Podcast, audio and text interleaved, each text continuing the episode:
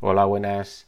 Hoy os quiero comentar un tema que desde que soy autónomo, desde el año 2013, eh, tengo bastante presente y que al principio de trabajar con, con freelancers, con colaboradores, mm, me chocaba ah, cuando encontraba algún compañero que pues lo, que eran los números, ¿no? la facturación, los, los gastos, las compras, pues no lo, no lo querían ni ver, no lo tenían presente. Y bueno, yo sea porque me gusta, de hecho, lo que es los números del trimestre los paso al gestor, eso no lo, igual que la declaración de la renta, nunca la he tocado, ahí no me meto, son cosas que por lo que sea me dan un poco de, respeto y lo paso a un especialista, pero sí que miro, pues, eh, si no cada día, cada dos días, pues bueno, cómo están todas las cuentas, ¿no?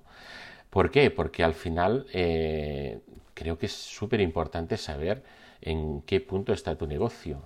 Pues las facturas, sobre todo ahora con esta crisis que, viene por delante, los, los gastos. Y esto me quería referir en este episodio de hoy. Es decir, está mm, súper claro que los ingresos van a reducirse en muchas cuentas, en muchos negocios, y asimilando esto, pues lo que hemos de controlar, lo único que nos queda controlar muy, muy a fondo son los gastos.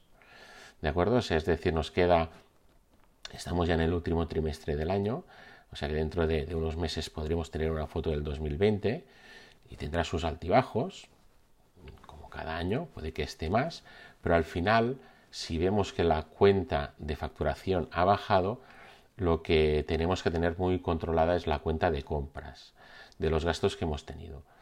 Y, bueno, nada, una recomendación que yo creo que, vale la pena. Porque al final, cuando las cosas van bien, es relativamente fácil pues que esta cuenta de compras se desvíe un poco y, echemos mano de, más aplicaciones, de más gastos en definitiva, ¿de acuerdo?